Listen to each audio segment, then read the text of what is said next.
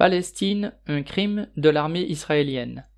Mercredi 11 mai, Shirin Abu Akleh, journaliste américano-palestinienne de la chaîne Al Jazeera, a été tuée d'une balle au visage lors d'un reportage sur un raid israélien dans le camp de réfugiés de Jenin, au nord de la Cisjordanie. Équipée d'un gilet pare-balles siglé Press, elle était bel et bien visée en tant que journaliste. D'après Reporters sans frontières, c'est la septième tuée dans les territoires palestiniens depuis 2018. Shirin Abu Akleh, qui dénonçait depuis plus de vingt ans les violences de l'État israélien, était célèbre au Proche-Orient et dans tout le monde arabe où son assassinat a suscité une grande émotion.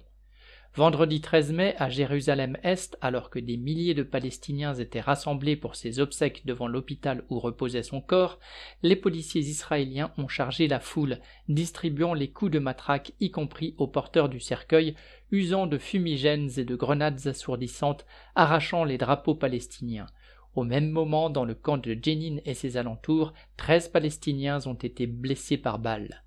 Ce déchaînement de violence est à l'image de ce que vivent les Palestiniens depuis des semaines, depuis le 22 mars, à la suite d'une série d'attentats qui ont fait 19 morts parmi la population israélienne, le premier ministre israélien Naftali Bennett multiplie les gestes en direction de l'extrême droite dont il est lui-même issu.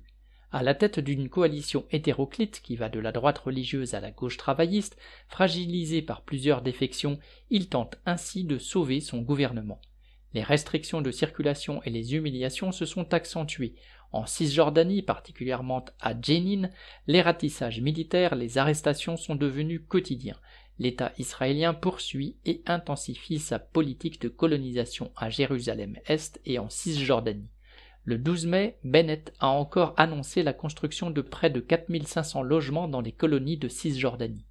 Après la diffusion dans le monde entier des images du corps sans vie de la journaliste, les États-Unis et l'Union européenne n'ont pu que condamner son assassinat et la brutalité des policiers israéliens lors de ses obsèques.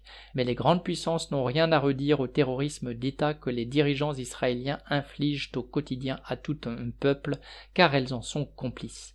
Julie Lémé